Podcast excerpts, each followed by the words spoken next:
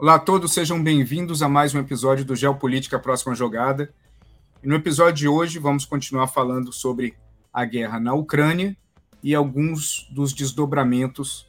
que aconteceram nas últimas semanas e nos últimos dias. Para vocês que estão assistindo pela primeira vez, muito obrigado, sejam todos bem-vindos. Espero que gostem do programa de hoje.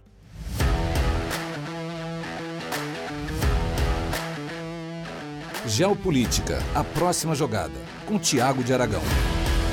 Nos últimos dias, a ofensiva russa contra a capital Kiev vem aumentado consideravelmente, com bombardeios que não estão uh, focados em áreas militares, mas também em várias áreas residenciais. Isso vem ocorrendo não só em Kiev, mas também em várias outras cidades do país.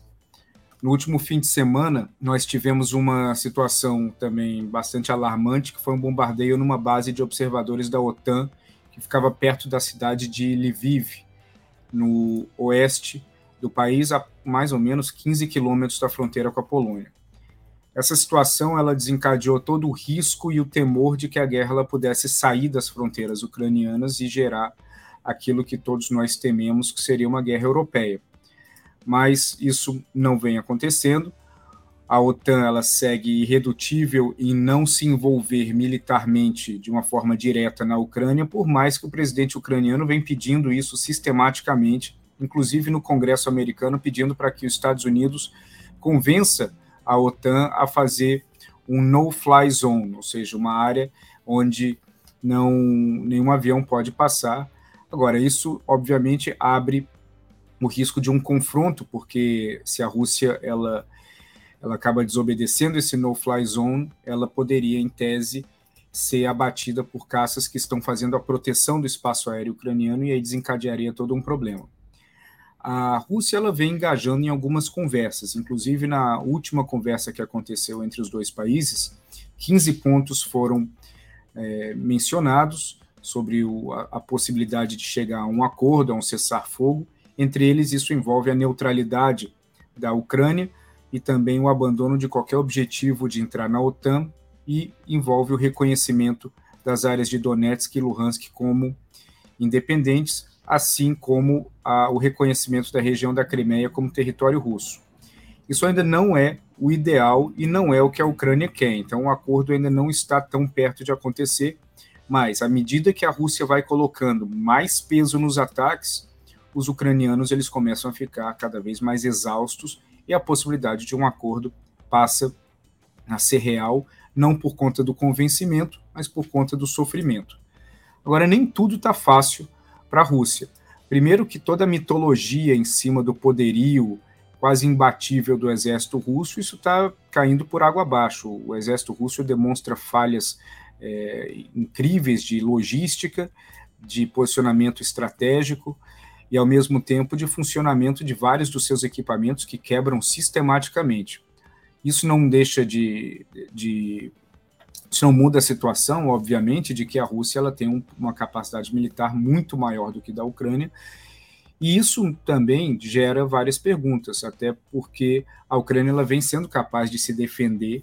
mesmo com a disparidade nos exércitos. Agora, sabendo que a situação na Ucrânia está muito mais difícil do que o Putin esperava, a Rússia ela começou a ensaiar um pedido de ajuda para a China, para que a China forneça equipamentos militares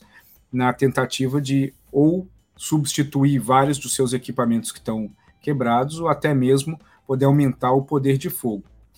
Esse bombardeio que a Rússia fez em cima da base de observadores da OTAN, e era uma base militar também com vários soldados ucranianos, inclusive soldados da legião estrangeira de vários países que estavam naquela naquela localidade, visa, antes de qualquer coisa, impedir o fluxo de armas que vem entrando pela Polônia e pela Eslováquia até a, o, o exército ucraniano. Eles entendem que esse fluxo de armas vem aumentando cada vez mais a capacidade de defesa dos ucranianos, fazendo com que a invasão de Kiev se torne cada vez mais difícil. Para o Putin recuar agora é extremamente complicado. Ele precisa de alguma narrativa de vitória para usar domesticamente para justificar um recuo. Por isso que as negociações elas são tão complexas, porque essa narrativa de vitória não pode ficar simplesmente voltada para a região de Luhansk e Donetsk, porque isso também não justificaria, em termos de narrativa, todos os ataques que vêm sendo feitos em outras partes do país que não estão diretamente ligadas ou próximas dessas duas republiquetas que foram é, é, anunciadas recentemente. Agora, o envolvimento da China traria um problema extremamente é, grande, não só para a China, mas para o mundo também, porque os Estados Unidos já anunciou de que se a China optar por oferecer esse tipo de ajuda que a Rússia está querendo, a China vai entrar no, no rol das sanções similares àqueles que a, que a Rússia vem recebendo.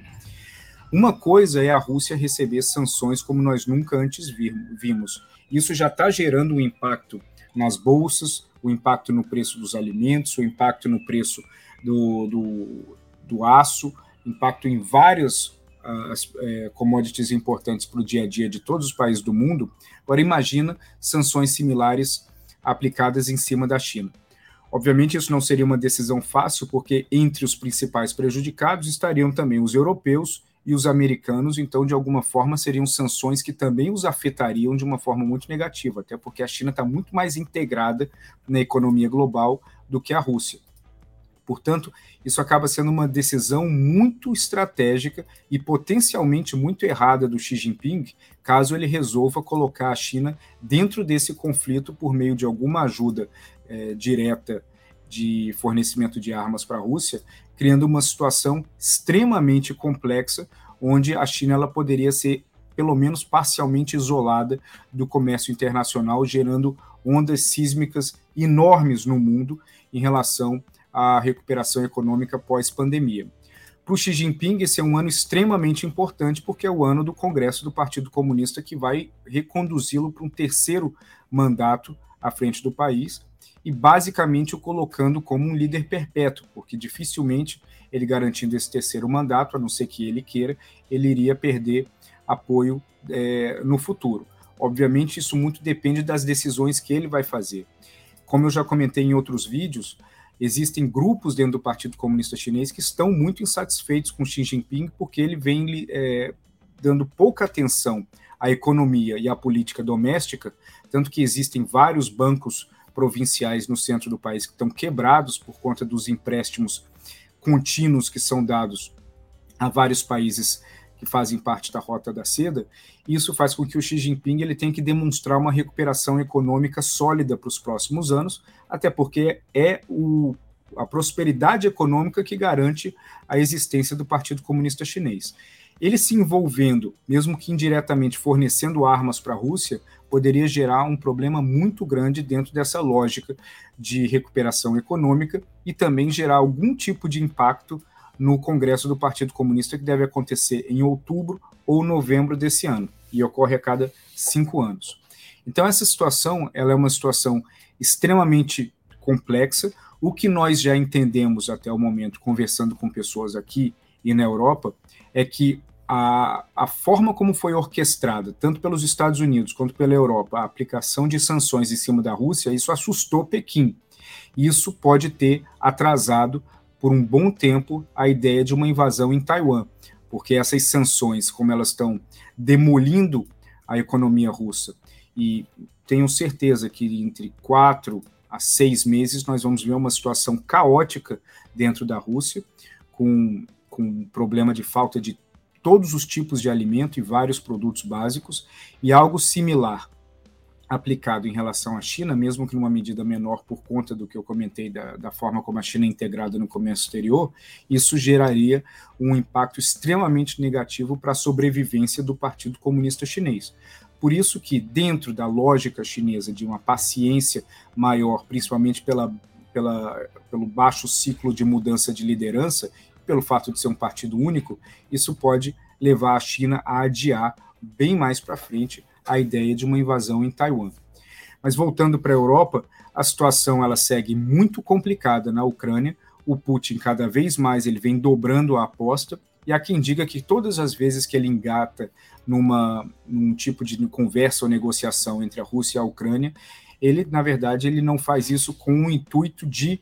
é, atingir um objetivo de cessar fogo, mas sim de ganhar tempo para poder reabastecer suas tropas e reorganizar a logística do país, é, das tropas na Ucrânia e assim seguir com a ofensiva. Se isso é verdade ou não, a gente tem que acompanhar para ver a, a, forma como as negociações vão avançando. Se nós percebermos que depois de inúmeras conversas nada é avançado, isso, essa tese pode se tornar,